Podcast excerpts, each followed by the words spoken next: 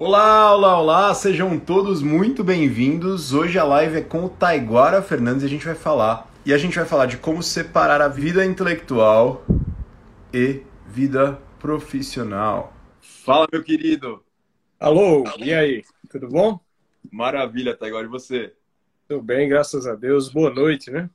Boa noite para nós aí, para todo mundo que está acompanhando todo... a gente. Para todos nós. de ter você aí. Te agradeço muito. Ah, eu que agradeço pelo convite.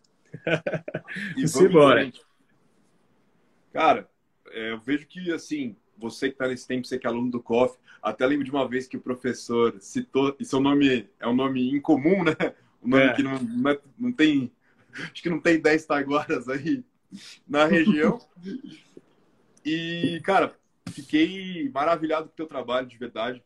O trabalho que você faz justamente é, mostrar os frutos do COF, os frutos, os frutos de uma vida de estudos, que é isso que o professor pediu para a gente logo nas primeiras aulas, né? Falou, vamos restaurar essa camada de intelectuais. E eu fico muito feliz de ver gente dessa geração do COF fazendo algo tão valioso aí para o país e para essa galera que é muito fiel. O povo, assim, vem uma onda de gente muito boa aí, né? É, vem um pessoal, pessoal barra pesada, né? Vai tá vindo aí. E, é só, galera... e é só o começo. É, só o começo. Tá vendo a galera barra pesada para começar a mexer com, alguma, com algumas coisas aí. Mas é, é, é isso aí que você que você falou. Primeiro, eu te agradeço aí pelo convite para a gente fazer essa live, ter essa conversa. Achei o tema muito bom, é, porque muitas vezes, Romeu, o pessoal cria uma, uma oposição entre vida intelectual e, e vida profissional, como se você, para ter uma, tivesse que abrir mão da outra. E isso, para mim, sempre foi uma, uma questão que me atraiu pessoalmente, porque desde o início do COF, né? desde que eu, que eu iniciei lá em 2010, comecei em 2010, o COF começou em 2009, eu iniciei no ano seguinte. Era estudante, não tinha dinheiro para fazer o COF, para pagar o COF, então quando eu consegui um dinheirinho para fazer o COF, aí eu entrei. E aí eu comecei a, a estudar, e eu lembro que na, nas primeiras aulas, o professor ele, ele já frisava isso aí. Ele dizia: olha, vocês têm de estar firmados na sua realidade. Vocês não podem fugir da sua realidade. Então, isso, isso sempre me, me batia na cabeça e, em aulas subsequentes ele foi desenvolvendo o assunto e às vezes falava, às vezes ele dizia: eu quero que todos vocês sejam ricos, por exemplo. Essa, essa era uma, uma coisa que ele, que ele dizia de vez em quando. Eu quero que todos vocês sejam ricos. Você, quando não souber o que fazer, tem de, tem de fazer primeiro o seu dever. Pague as suas Exato. contas. Mas se você não sabe o que fazer, primeiro pague suas contas. Depois você pagar suas contas, aí você vai resolver as outras coisas. E aquilo me, me estimulava, porque eu pensava, pô, a gente está aqui se reunindo para para estudar filosofia e tal, e o professor está mandando a gente pagar as contas. Verdade. É, que porra é essa? O que é que está acontecendo? Né? Por que, que a gente está sendo mandado pagar as contas? Não que eu não gostasse disso, eu apreciava muito a ideia de, Sim? de que nós de que nós deveríamos ter uma vida de trabalho, né? uma, vida, uma vida profissional né? bem estabelecida, de que não deveríamos ter é, asco né? ao, ao dinheiro, a, ao que você pode obter com, com uma vida profissional bem estabelecida. Eu gostava desse, desse tipo de ideia. Mas havia uma, um certo preconceito que se, que se desenvolve, não é? de que se você tiver isso, você não pode ter também uma vida de estudos. E alguns até levam isso a um pouco mais além, né? Se você não tem uma vida uma vida, se você tem uma vida profissional, se você ganha dinheiro, o que quer que seja, você não pode sequer ter uma vida espiritual, você não pode ter uma vida religiosa, é né? Tem gente que opõe isso Tem aí. Muita gente que fala isso. Né? É, bastante. Essa besteira, essa essa baboseira, esse negócio é, tem, sem sentido. Não tem sentido. Não tem sentido. Porque, olha, um dia desse, me perguntaram, faz um tempinho já, mas não uhum. tanto. Uhum. Me perguntaram no Instagram se era possível ser cristão e ter dinheiro. Aí eu eu pensei, por que essa pessoa está me perguntando isso? Eu sei porque ela está me perguntando no sentido geral, porque a, a história é, todo mundo tenta passar essa história de que você ter dinheiro né, vai te, te tornar imediatamente alguém que não, não, não condizente com os princípios da, de Nosso Senhor. Mas, é claro, Nosso Senhor diz aquela famosa frase, né? É mais fácil um camelo pa passar por um buraco de uma agulha do que um rico entrar no, no reino dos céus. E até as pessoas se escandalizam, né? Se for assim, ninguém vai se salvar, né? Os apóstolos. É, exatamente. Os apóstolos exatamente. se escandalizam. E olha para si e fala, fudeu, né? É. Mas, porém, nós devemos pensar o contexto em que ele falava essa, essa palavra, né? essa, essa frase. Isso aí foi quando o jovem rico perguntou a ele o que é que tinha de fazer para se salvar. De tudo. E primeiro, nosso Senhor falou o seguinte: o jovem rico perguntou, bom mestre, né, o que devo fazer para me salvar? E nosso Senhor primeiro lembra a superioridade né, de Deus. Então, ele diz: Por que me chamas de bom? Só Deus é bom. Já tomou, já tomou um. Opa! Chegou, é. já tomou... Exato, exato. Chega pra já, lá. Já toma logo um pá na cara, né? É, só Deus é bom. E depois ele diz que para se salvar tem de cumprir os mandamentos, amar a Deus acima de todas as coisas, ao próximo como a ti mesmo. E aí ele disse: Olha, eu, o jovem rico, eu já faço isso tudo. Aí Jesus olha para ele e fala, então venda tudo e dê aos pobres. E depois me siga. Venha e me siga. Né? É, e aí o jovem vai embora. E aí ele diz essa frase. Né? Quando você para para olhar a narrativa, a ordem da narrativa, você percebe o seguinte: primeiro, nosso Senhor não opôs a condição de rico daquele jovem à situação de salvação. Então, ele não, não disse para o jovem que ele sabia que era rico. Ora, como é que um jovem rico se apresente? Ele ele estava bem vestido, certamente ele era uma pessoa distinta, certamente ele ele estava cheirosinho, banhado, né? Então, Sim asseado, né? É, se ele chegou dessa forma, normalmente você imagina, ah, é um rico, né?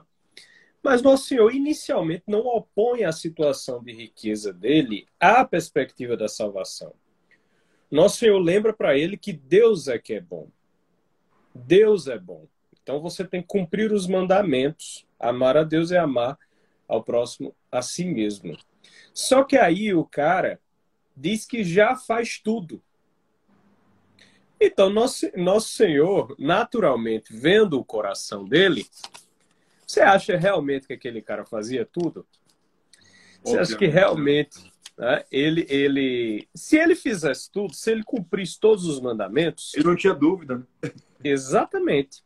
Ele não tinha para que ele não tinha o que perguntar. Porque se ele amava a Deus acima de todas as coisas e ao próximo como a si mesmo, ele cumpria os mandamentos da lei de Deus e sabia que com isso se salvaria. Logo, o que faltava a ele era apenas seguir Jesus. Então, quando ele cumprisse os mandamentos, ele reconheceria Jesus. Isso é a mesma coisa que Jesus diz para os fariseus, não é? Que Moisés dava testemunho dele e ele era maior do que Moisés. Sim. Mas se eles, os fariseus, não criam nem em Moisés, como é que eu creio nele? Então a questão é, a questão do jovem rico é a mesma. Se ele cumprisse todos os mandamentos, então ele já seguia o que Moisés dizia Sim. para fazer, né? O que vinha da lei de, da lei de Deus trazida por Moisés, né? Na, nas tábuas da aliança, trazida do Monte Sinai. Então ele já fazia aquilo. Se ele fizesse tudo aquilo, então ele reconheceria Jesus. Logo ele não teria dúvida da salvação. A salvação estava ali, diante e dele. E não erraria no vocativo, né? Você vê como ele estava pegado, como ele estava pegado às coisas terrenas. Ele errou até na hora de chamar. no, no vocativo ele já começou errado. E aí Jesus já foi corrigindo ele. Opa, peraí, não é por aí que você está indo. Não, e, e Jesus, na verdade, quando faz essa primeira correção, é porque já enxergava o coração dele. Claro. O coração dele, o coração dele, esse cara se achava bom demais. Natureza. Ele se achava bonzão, gostosão, né? E por ele se achar gostosão, por ele se achar bonzão, né? Ele disse, na maior cara de pau, né? Olha, eu já cumpro isso tudo, eu já cumpro todos os mandamentos da lei de Deus, né? Eu sou eu sou muito bom. Pô, não é por nada não, Jesus, mas eu desculpa sou muito aí, bom. Aí. Desculpa aí, mas eu, eu, já faço isso tudo. O que, é que eu preciso fazer mais, né, para me salvar? Então, ele, ele já se achava o bonzão. E Jesus já começa dizendo para ele: ó, só Deus é bom, porque conhece o coração dele, sabe que ele pensa isso. Né? E quando ele fala isso, quando ele fala que cumpre todos os mandamentos, então Jesus joga para ele uma prova de que ele não cumpria todos os mandamentos. Qual era a prova? A prova é que ele era apegado àquilo que lhe dava uma significação, que era o dinheiro. O dinheiro era que lhe dava significação. Ele achava que tudo que poderia fazer e a maneira de ele ser bom era oriunda do dinheiro. Quer dizer, por causa do dinheiro ele tinha status, por causa do dinheiro ele podia ser melhor instruído, por causa do dinheiro ele circulava na alta sociedade muito provavelmente, ele é chamado de um jovem rico, então, é, muito provavelmente não é, um ele se... não é um jovem qualquer. Então, o dinheiro tornava ele quem ele era, não Deus. Daí que a oposição não é entre o dinheiro e Deus. A oposição é entre a sua idolatria e a adoração de Deus. Exato. Foi isso que nosso Senhor lembrou para ele.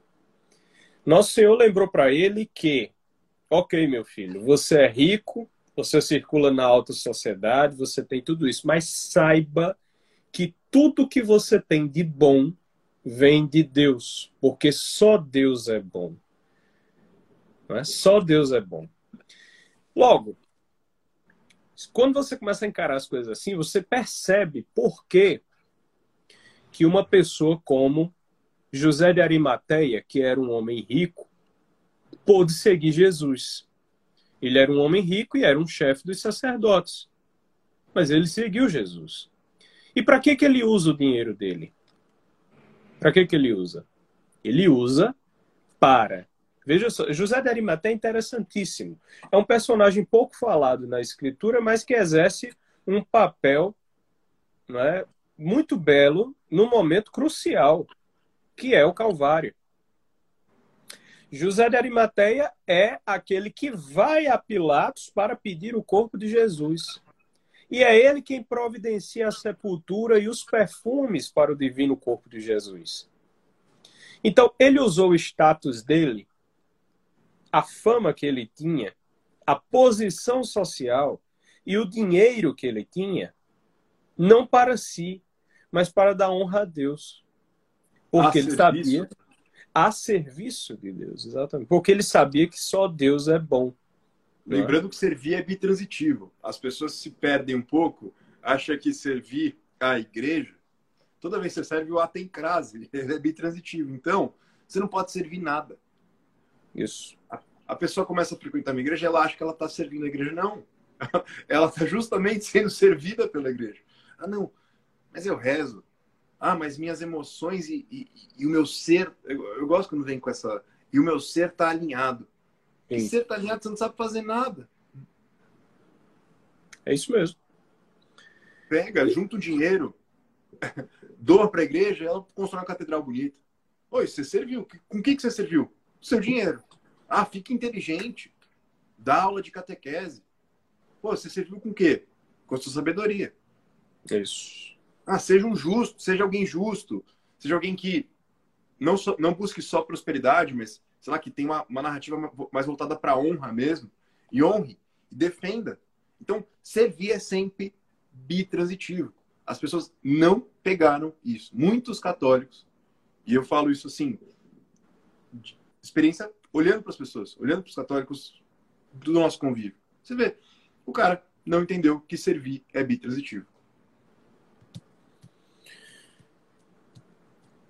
E esse, esse, é, a gente começa uma live como essa, né, de vida profissional e vida intelectual. Já dando uns tapinhas, já dando. É, já, já entra, já entra nessa. O seguro ou tu dá rasteira, né?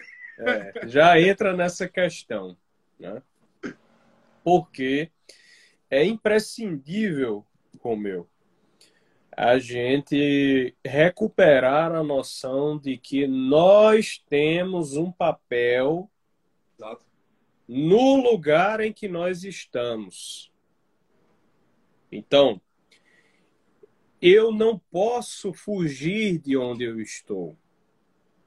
Perfeito. Eu estou aqui. E no, no, no lugar onde eu estou é que eu sou chamado a exercer o que eu devo exercer. Se não fosse assim, Deus me teria colocado em outro lugar. Essa é a, a, a grande questão do jovem rico. Né? Verdade. Deus o chamou para que ele me siga. Por quê? Porque aquele era o lugar dele, mas ele não estava cumprindo o que devia cumprir naquele lugar. Ele não estava fazendo o que devia fazer na condição dele. Então, meu filho, se você. Eu te dei tudo isso aí. E você diz que está fazendo tudo, mas na verdade não está. Você quer fazer outra coisa, quer ir para outro lugar, então eu vou te tirar de lugar. Então dê tudo para os pobres, porque, veja, essa foi a condição que eu te coloquei. É isso que ele estava querendo dizer. Essa foi a condição que eu te coloquei. Era eu te coloquei. Dele. Essa é a circunstância dele. Eu te coloquei no lugar em que você é rico. Então, para aquele jovem, ele dizia isso: você é rico. Agora, é aí, nessa condição, que você tem que cumprir os, seus manda os, os meus mandamentos. Mas você não está cumprindo. Diz que está cumprindo, mas não está cumprindo. Então, por causa disso, vamos criar outra condição para você. Vamos é? Venda tudo, dê aos pobres, vire um pobre e me siga. Já que você não está me seguindo na condição que eu te dei, então me siga nessa outra. E aí o cara vai embora. O cara vai embora porque ele não pode fugir da sua condição, mas ele estava fugindo da verdade. A situação é essa. Então, nós não podemos fugir da nossa condição. Nós não podemos fugir da nossa realidade, porque nós não somos gnósticos. Os gnósticos fogem do mundo real.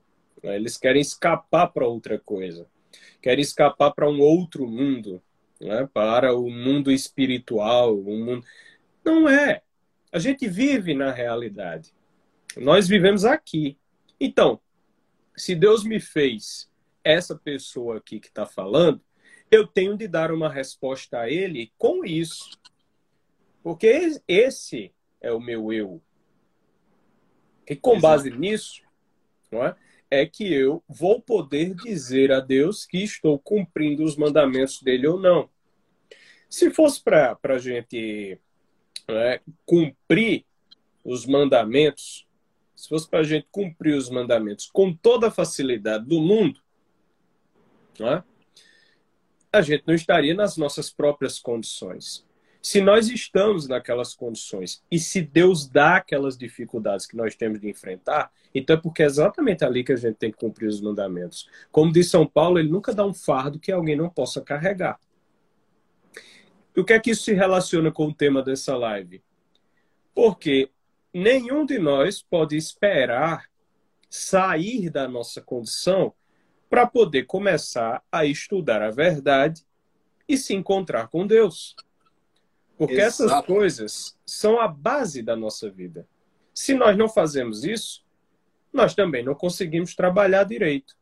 E se nós não trabalhamos, nós negamos a nossa condição daquele momento e queremos uma outra coisa.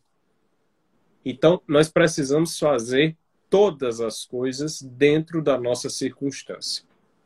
Exato, as pessoas ficam achando, e aí o Olavo coloca muito claramente, quem, quem viu as primeiras aulas do COF, ou quem acompanha, duas coisas muito claras, mas a, a primeira mais, é menos metafísica aí, vai, mas você tem que perder todas as ilusões de achar que a vida intelectual, que o, que o estudo vai te trazer alguma coisa, algum benefício social algum cargo público ou qualquer outro cargo ou algum tipo de benefício. Você tem que estar ali como se fosse um apóstolo, postulado laico, aonde você faz aquilo por amor ao conhecimento.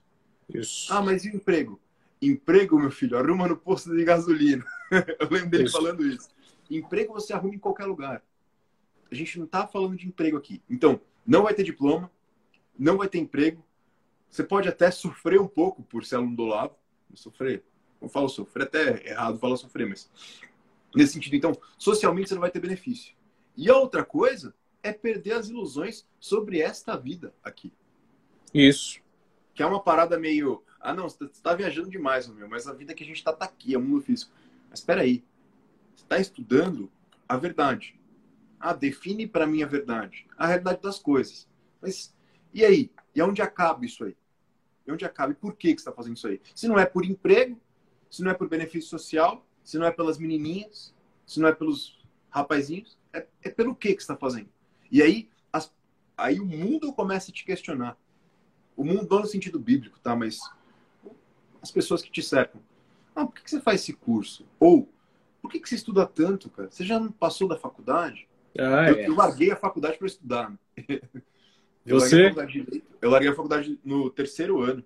E, na verdade, para trabalhar e para. Qual era a faculdade que você fazia? Fazia direito, fazia Mackenzie. Ah, mais um que largou a faculdade dele. Larguei. Você concluiu. Temos um guerreiro aí fortíssimo, porque muita gente acaba largando. E eu larguei, não vou falar tendo dominado aquilo, mas sabendo que não estava de acordo com a minha realidade. Não larguei fugido. Uhum. Eu larguei, olha, eu vou tocar o negócio da minha família e vou estudar em paralelo essas coisas. A porque... faculdade é porque era a minha realidade. É, não, e porque saber a própria realidade é inclusive dizer, é, a própria realidade é dizer não àquilo que nos aliena. Então, se algo não está de acordo com a minha vocação, eu preciso dizer não. Não é? Eu preciso Exatamente. dizer não. E não fugir, né? E não fugir, porque assim, se não eu quem? Eu sempre falo isso e os coaches começaram a falar isso, esse povo de, de transformação começou a falar isso e, e vulgarizou. Mas se não você, quem? E quando você fala eu, sou eu, aquela pessoa, a minha digital. Aquele negócio que ninguém, mais ninguém poderia fazer o que eu estou fazendo hoje. Mais ninguém poderia fazer o que o Taiguara está fazendo hoje. Porque você, você é, uma, é uma conjuntura única que envolve você mesmo e tudo aquilo que já lhe aconteceu ao longo de toda a vida. Exato. Então, eu e você, é, é, nós muitas vezes nós não temos consciência disso, é mas é, é bonito quando nós refletimos sobre. Porque, por exemplo, quando eu e você estamos aqui conversando, não é? existe uma, uma toda uma, uma história por trás de mim, por trás de você. Existe toda uma experiência de vida por trás de mim, por trás de você. Isso nos compõe. E existe uma série de relações com outras pessoas que entraram na nossa vida em determinado momento, umas mais, outras menos, mas que passaram por nós. E elas estão também em mim, estão em você. Exato. Então, na verdade, quando duas pessoas conversam, como nós estamos aqui conversando, existe um composto não é? de tudo que aconteceu a mim trocando ideias com tudo que aconteceu a você.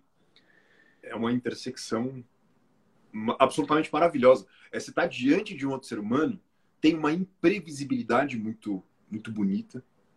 Ah, mas eu não sei. Não, não é uma insegurança, mas é uma imprevisibilidade e uma incapacidade maravilhosa de você conseguir contar toda a história. Isso. E aí, Romeu, vem a, vem a nossa constatação é, nós não temos como fugir daquilo que carregamos. Perfeito. Tudo que acontece conosco, tudo que entrou na nossa vida em determinado momento, nos compõe. Então, nós não fugimos, podemos até negar, mas não fugimos da nossa circunstância. A nossa circunstância, ela é um pressuposto daquilo que nós conseguimos ser.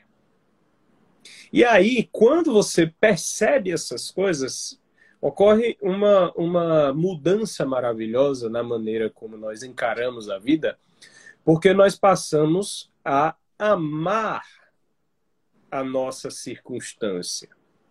Exato. Amar aquela constituição das coisas e a constituição de nós mesmos inclusive amar aquilo que nos aconteceu de ruim.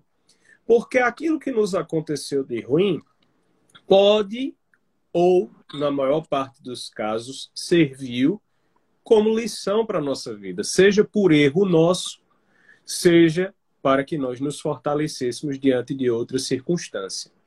Exato. Quer, quer dizer, é impossível, é impossível fugir disso.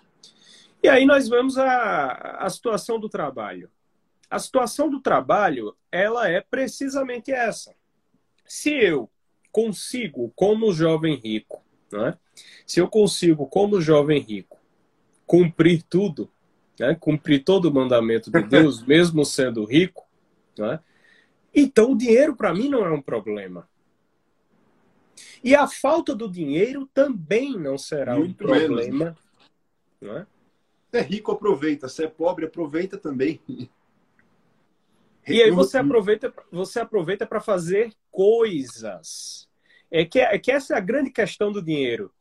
É verdade. O, o dinheiro, ele não é, é. Muita gente idolatra o dinheiro realmente. Então acha que porque tem dinheiro é alguém. Mas o dinheiro não se faz alguém. O dinheiro ele é uma moeda de troca. Então, o dinheiro, você troca o dinheiro por coisas.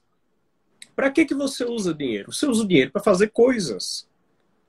Então, você pega lá, já que nós estamos falando de vida intelectual e vida profissional, pega um cara como Eric Wegelin. O Eric Wegelin, ele investia no mercado de ações. Quer dizer, um dos maiores, se não Talvez o, é, entre os primeiros lugares ali, tem uma, tem uma disputa, né? mas entre os primeiros uhum. lugares ali do, dos filósofos do século XX, você pega o Eric Wegelin, e o Eric Wegelin se preocupava com ações, com a bolsa de valores.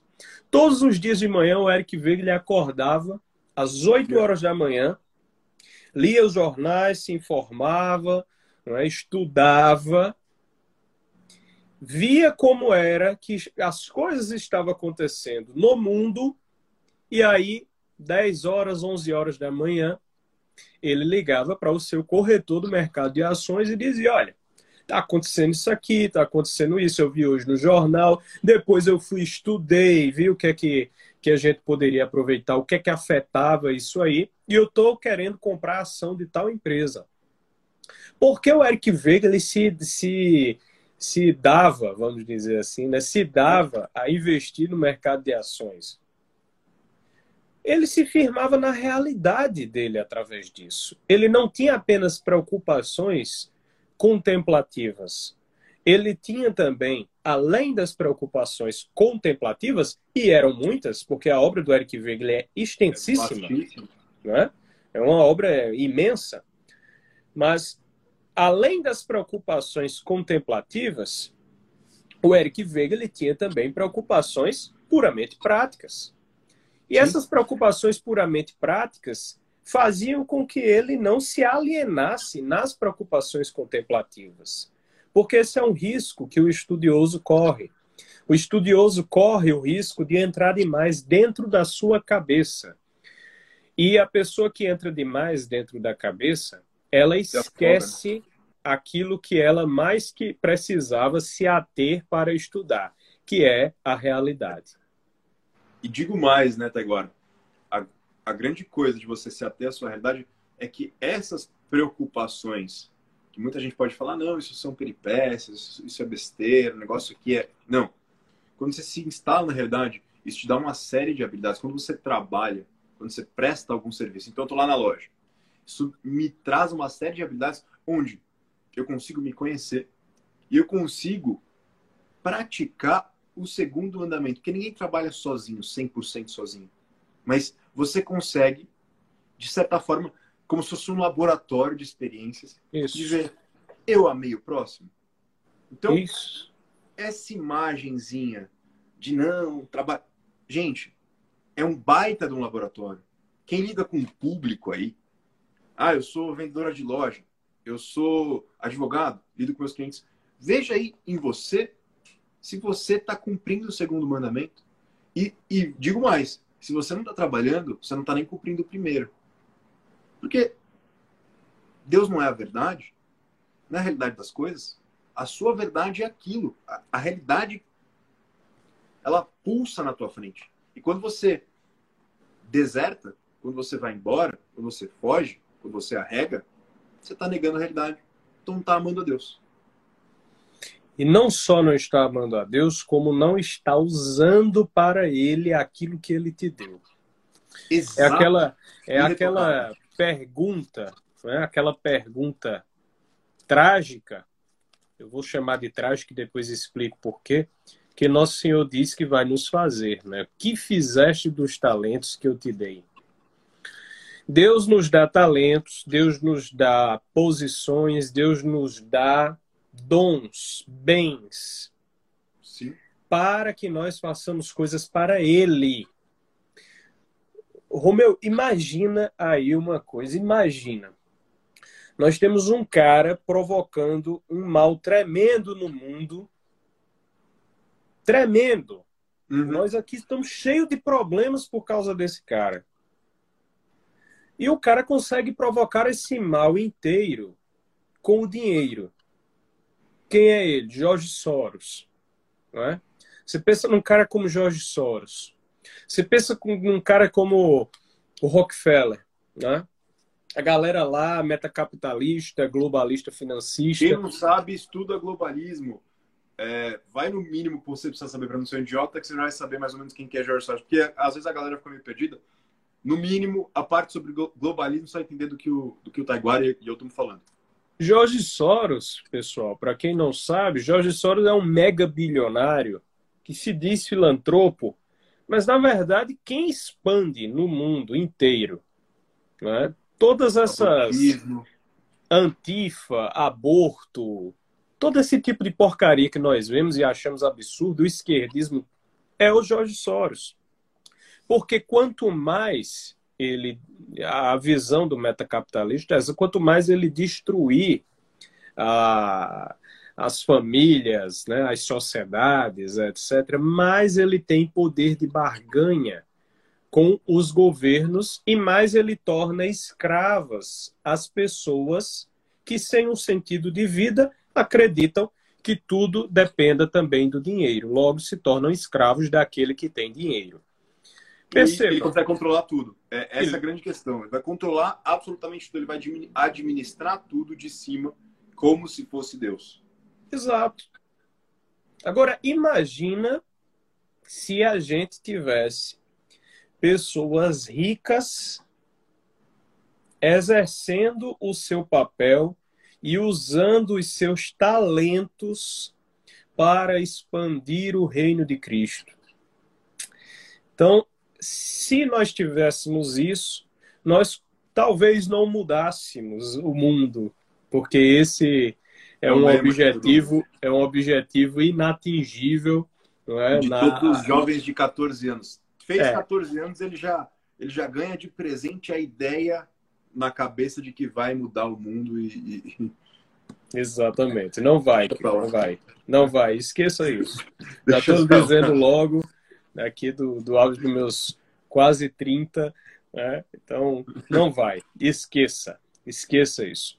Mas perceba que se nós tivéssemos pessoas, não só uma, mas várias, que através do seu trabalho e através do seu dinheiro servissem a verdade e servissem a Deus, nós conseguiríamos combater essas coisas. Porque Deus também precisa de pessoas ricas e de pessoas que trabalhem, de pessoas que exerçam seus papéis na sociedade. Senão, nós vamos entrar numa sociedade que é completamente desregrada porque está nas mãos das pessoas erradas.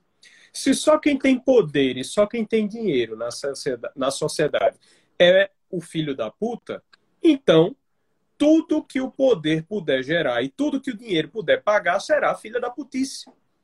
Perfeito. Logo, a gente precisa exercer o nosso papel social. Nós não vivemos fora da comunidade, da polis, né, da sociedade. Nós não vivemos fora dela, nós vivemos nela. Então, por causa disso, nós precisamos viver como Deus quer nela, na nossa circunstância. Por isso nós precisamos trabalhar ao mesmo tempo que estudamos a verdade. É por isso que nós precisamos rezar ao mesmo tempo que trabalhamos e ganhamos dinheiro. Nosso Senhor deu exemplo disso. Ele passou 30 anos trabalhando numa carpintaria. A vida pública de Jesus, você vai lá no Evangelho de São Lucas, o Evangelho de São Lucas tem o relato da infância, nascimento de Jesus, depois 12 anos de idade lá no templo, é? quando ele perde e tal e é encontrado. Discutiu, discutiu não, conversou com os sábios, né? Exatamente, conversando com os sábios. E aí some, não tem mais em relato nenhum, em nenhum evangelho, que é o que se chama de vida oculta de Jesus. O que foi essa vida oculta de Jesus? A vida oculta de Jesus, ele estava trabalhando. A passagem da puberdade. Meu, 12 anos. Já está ali começou a ver, pô, não sou mais criança, mas também não sou adulto. O que, que a gente vai fazer? E aí eu vejo as pessoas tão perdidas, mas tão perdidas agora. É, ah, eu não sei se eu estudo porque eu quero ser isso, porque eu quero ser aquilo, com um monte de pequenas forças puxando ela para cada lado. Acho que o mundo moderno faz um pouco isso. E aí, quando você se apega a essa questão de estar tá bem instalado na sua circunstância, então eu sou filho de um dono de uma padaria. Qual seria o caminho mais comum? Ah, não, eu vou estudar pra caramba e vou mudar de vida. Peraí, mas você dominou alguma coisa? Você sabe fazer alguma coisa? Então, um caminho possível é você aprender com quem está próximo. Isso. Ah, quem está próximo? Ah, meu pai está próximo. Ah, Isso. eu sei. Eu vou saber gerir um lugar. Eu vou saber comprar pão. Eu vou saber lidar com o cliente. Então, adquira, entenda o trabalho. E as pessoas perderam essa noção, porque trabalho hoje em dia, até agora, virou fonte de felicidade extraterrena. Você tem que trabalhar para se realizar e para sua vida ser esplêndida e épica. Não. Tem que trabalhar que nem criança vai para a escola para adquirir habilidades. Isso. E para estar a serviço. Basicamente, no limite do limite, tá? Pode florear, pode falar um monte de coisa. Não estou falando que vai ser um inferno na tua vida. Mas floreia bastante. No limite você vai encontrar isso. Você tem que trabalhar para amar a Deus e ao próximo. Acabou. É isso que você tem que fazer. E sabe por que você não pode fugir disso? Porque você não é mais do que o Filho de Deus. E o próprio Filho de Deus se ocultou Trabalhou. durante 18 anos de sua vida dentro de uma carpintaria. E o que, que ele fez? São José faleceu e ele ficou cuidando da oficina de carpintaria do pai para sustentar ele e a mãe. Quer dizer, se o Filho de Deus vem ao mundo, se encarna e passa até os 30 anos de idade oculto dentro de um trabalho, então ele quer nos mostrar com isso que nós também temos de trabalhar. E é Exato. por isso, é daí que você entende é, o que o professor Olavo falava, que nós citávamos no começo. Se você não sabe o que fazer, pague as suas contas. Tem gente que não paga as contas e acha que vai mudar o mundo. É aquela coisa, se você não, não paga nem as suas contas, outras versões diz, você não arruma a sua cama, não é? Você não consegue arrumar mais nada. Ou como dizia o Sun Tzu, né? Quem não domina a sua casa não domina mais ninguém. Então, é, como, se, como você vai dominar né, alguma coisa, como você vai exercer algum papel na sociedade se você não faz o mínimo que você precisa fazer dentro da sua própria vida. Pagar suas contas, ler um livro que você precisa ler, estudar aquele, aquele, é, aquela matériazinha chata dentro do seu trabalho. Lavar um banheiro, sei lá, lavar uma louça. É, Isso. São coisas básicas. E um grande, assim, um negócio que eu acho muito legal no Ítalo é que ele botou bem claro essas coisas. Então, eu fiz uma live com ele onde eu falei de vocação mas para as pessoas, ah, eu estou perdido. Aprende a fazer alguma coisa. Aprende a fazer alguma coisa. Mas o quê? Aprende o que está perto de você. Ah, mas eu não trabalho, eu sou estudante. Então aprende a lavar louça. Isso... Aprende a engraxar um sapato. É. Isso te firma. Isso te firma. Isso te dá substância. Isso te dá Exato. vida. Não é? Olha, quando eu vim, quando eu vim para a capital, para João Pessoa, eu, eu sou de Campina Grande. Uhum. Tá? E eu vim morar aqui, aqui em João Pessoa a trabalho. É, hoje, eu estou casado, tenho uma, uma biblioteca enorme que era. Eu toda a vida eu dizia para minha mãe: eu quero ter muito dinheiro para poder comprar todo o livro que eu quisesse sem pensar. O livro que tiver assim, no, o preço eu, que o livro tivesse, eu quiser eu hoje comprar. Fiz um pouquinho mais de dinheiro e, e, cara, vai tudo na Amazon. Vai tudo na Amazon. tudo embora. Não, eu sempre, eu sempre disse isso, eu sempre pensei isso, né? Hoje eu tenho isso aqui, eu moro na praia, e ali o litoral de João Pessoa é muito bonito, o litoral da Paraíba é muito sim, bonito. Sim. É uma das orlas mais bonitas que existe. Aí, às, vezes, a gente, a pessoa olha assim e faz, porra, tá, o cara tá aí, tal, tá, bonzão, etc. Meu filho, quando eu vim morar em João Pessoa para trabalhar, eu morei por dois anos, dois anos, dentro de um quarto numa casa de uma senhora. E deixou então, de estudar por causa disso? Não, nunca. É isso? Porque Nunca. quando o negócio aperta, quando o negócio aperta, aí você vê o que é prioridade e o que não é na vida do caboclo. Exato. Porque estudar agora para você, né, Taiguara? Não, não é, não é desmerecendo ninguém, quem, quem tá rico, quem tá pobre. Mas estudar, tendo uma biblioteca, tendo uma graninha, é, trabalhando confortável. Agora, estudar fudido, é, duro, aí você vê, realmente, esse negócio importava para ele. Não era só baboseira. Ele não estava se alienando. Mais do que isso. Justamente porque eu pude estudar naquele momento em que tudo era difícil, eu consigo criar as habilidades e o terreno firme necessário para outros momentos da minha vida em que as coisas já são mais fáceis, porque a facilidade, a facilidade, ela nos enfraquece a facilidade ela facilmente nos leva né, a o enfraquecimento. Nós perdemos a nossa musculatura naquilo ali. Então, nós devemos aproveitar os momentos de dificuldade para crescer. Se apegar, né? A musculatura só cresce com a dor, né? Com o rompimento das fibras. E é ali na dificuldade que nós nos fortalecemos para dificuldades maiores, porque nós não vivemos, não vivemos num mundo em que as coisas são fáceis. A dificuldade sempre se apresenta.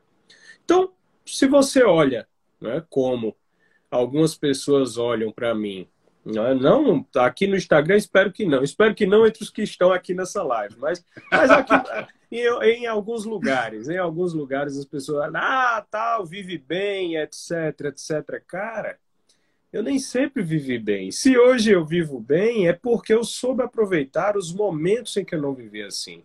Eu morei num quarto, eu lavava o banheiro, né, o próprio banheiro. Eu não tinha cozinha nesse quarto. Né? Minha cozinha era uma estantezinha em que eu colocava duas panelas elétricas, uma sanduicheira e uma cafeteira. Essa era a minha cozinha. É? e eu mesmo cozinhava nela em duas panelas elétricas. E, então, e o Taiguara está falando isso sem se fazer de coitado.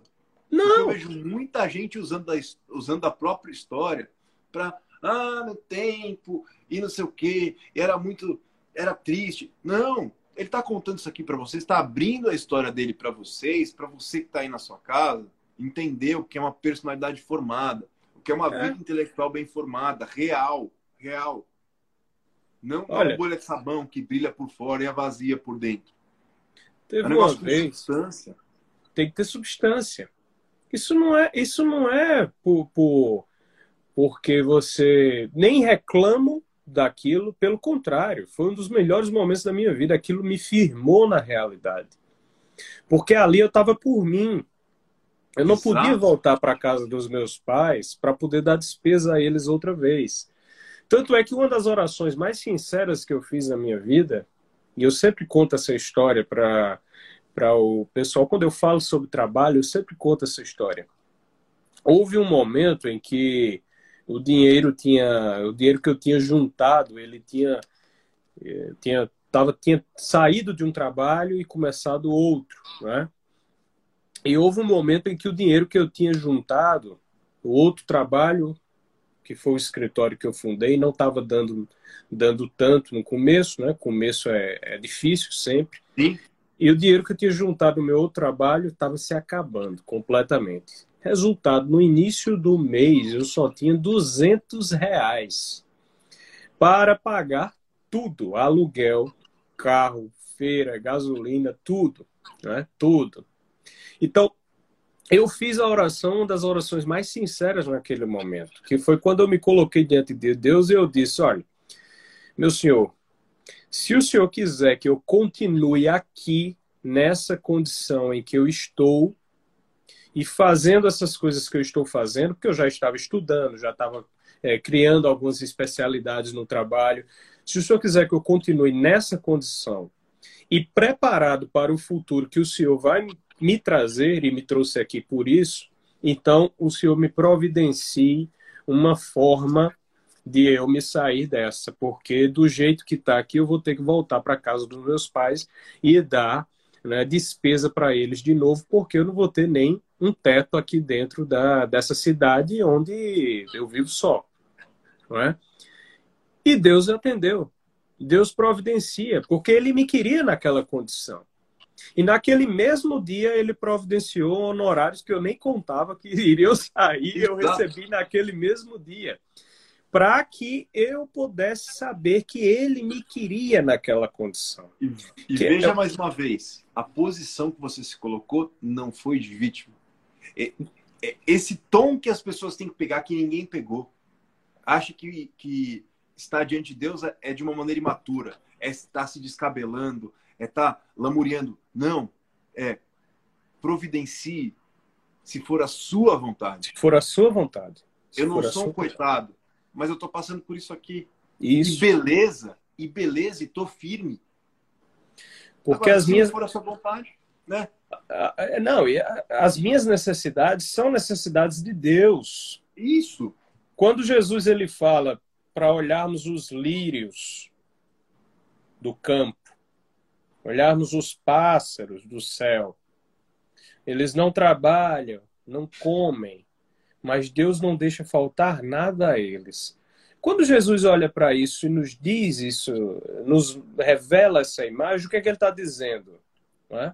Tem gente que, ah, que acha, ah, então a gente tem que ficar aqui vagabundando e, e olha, com as pernas para cima esperando Deus mandar, porque Deus não vai faltar nada. Não, meu filho, não.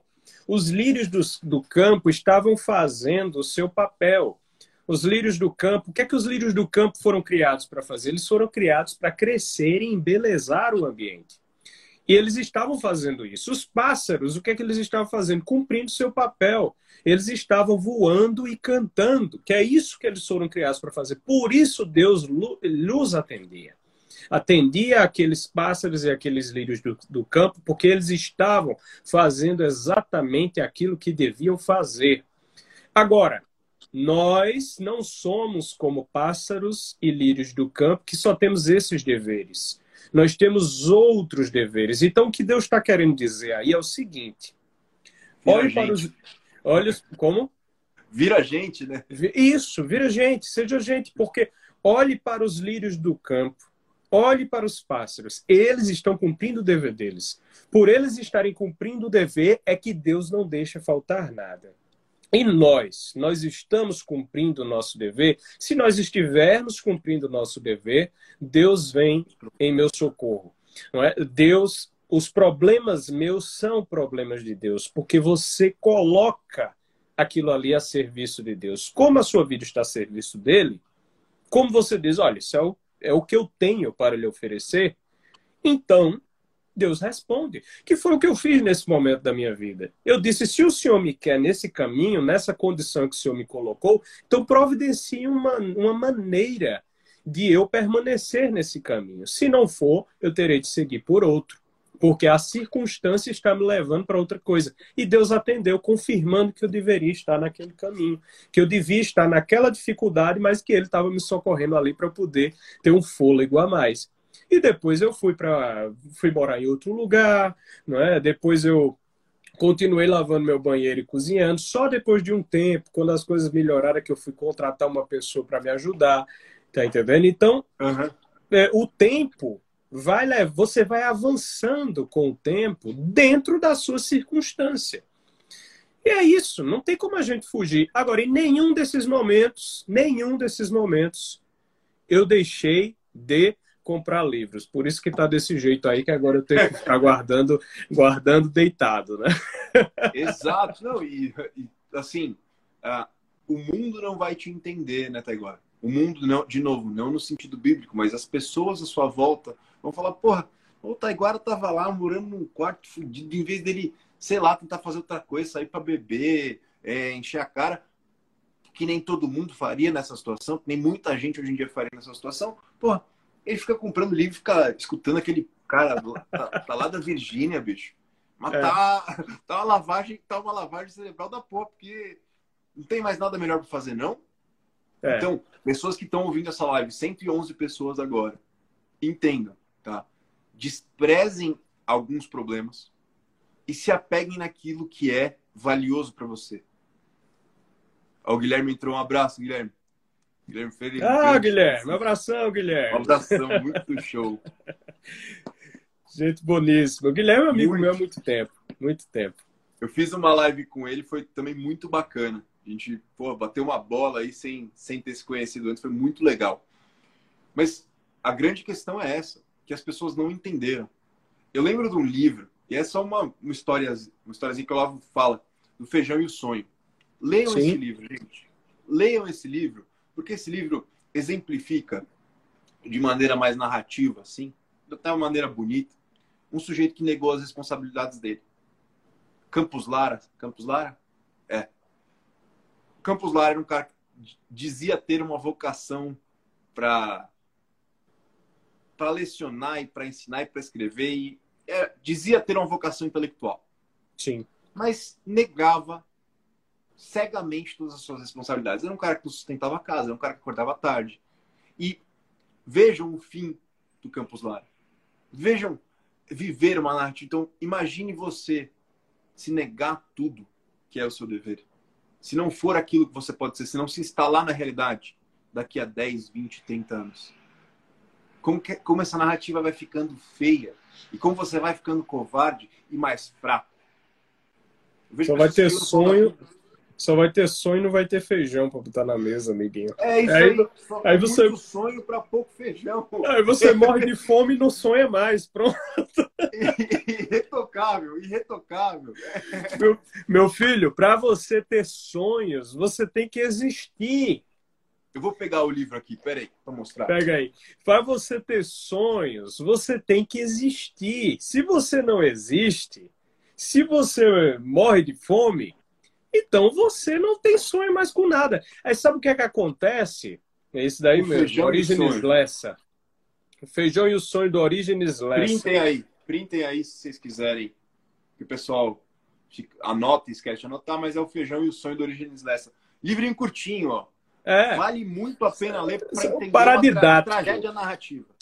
É um paradidático, né? Que antigamente o pessoal usava. Então, é, é, é mesmo, é mesmo. É, se você não existe, você não sonha. Aí sabe o que, é que vai acontecer? Porque você não cumpriu os seus deveres, depois você vai ter tantos problemas por não ter cumprido aqueles deveres, só vai pensar em problemas e não vai mais ter como solucionar e viver. Simples. Exato. É isso a aí. vida prática faz parte da vida. Essa vida prática, a vida do intelectual, que as pessoas têm uma imagem, não vou nem falar que é poética, mas irreal do intelectual. Que é aquele cara que abdicou de tudo, que não olha para a família, que os filhos estão tudo fodidos e, e, e fica só estudando. Não. É um cara que venceu isso aí, que eu gosto dessa palavra, que articulou, que venceu, que entendeu essa tensão, que uma coisa puxava ele para um lado, outra coisa puxava ele para o outro, mas ele mantinha firme ele se mantinha firme por meio da única força que existe no ser humano, que é a personalidade. Isso. Bem formado. Porque tem muito sujeito que passa sofrimento na né, Taiguara. A gente vê muita gente sofrendo. Mas o cara cresce, mas não amadurece. É isso aí. É isso aí. O, o Wegener, ele conta a história de um amigo dele, o Emmanuel Winternitz. Uhum. O cara era advogado, ganhava dinheiro. Para que, que ele usava o dinheiro dele? Para fazer viagem e cultivar o seu gosto por histórias da arte, por história da arte. Então, o cara utilizava o dinheiro, cumpria os deveres dele e utilizava aquilo para crescer intelectualmente. É um exemplo. Se você não consegue fazer isso, você se perde no meio do caminho. Exato, exato. E, e é uma coisa assim, não é tão difícil. No fundo, não é tão difícil. Vai passar por dificuldade, terão desafios. Mas se você entrar com essa mentalidade, se você aprender o espírito de tudo que a gente falou aqui nessa quase uma hora aí de live. Você vence. Eu quero que as pessoas aqui vençam. O Olavo sempre falava, para vo vocês vencerem é o meu sonho. E eu é. também, por procuração. Até agora, temos dois minutinhos. É com você, só agradecer, só agradecer por isso, cara. Ah, eu que te agradeço aí pela conversa, pelo papo, foi muito bom. É, só para tomando esse gancho do que você falou agora no final, é por isso que quando eu pensei lá no meu curso, não é o, o direito como ele é, eu disse, eu vou fazer um, um, uma teoria aqui, eu vou fazer um, um, estudo simbólico, depois eu vou fazer um estudo teórico do direito, mas eu vou colocar também um módulo prático. E no final a gente tem um módulo de vida prática, ensinando as pessoas como advogar, como é que elas estudam, etc. Por quê? porque eu quero que os alunos vençam. E vencendo, eles mostrem que tem futuro, tem futuro estudar as coisas de verdade. É isso que tem que acontecer. E nós temos esse dever. Nós temos de vencer para provarmos, provarmos que essas coisas dão certo. Viver pela verdade dá certo. E o pessoal todo que está pedindo aí muito para eu reabrir o curso, nós vamos reabrir. Aperrei lá paciência. o Antônio. Paciência, paciência. Paciência, paciência sigam o Taiguara. Gente, fiquem com Deus, tenho 30 segundinhos. Te agradeço mais uma vez, Taiguara. E terão próximas oportunidades. Com certeza. Valeu, pessoal. Um abração aí. Um abração, parabéns pelo teu trabalho. Boa noite, viu? Tchau, Boa tchau. Noite. Valeu. Tchau, tchau.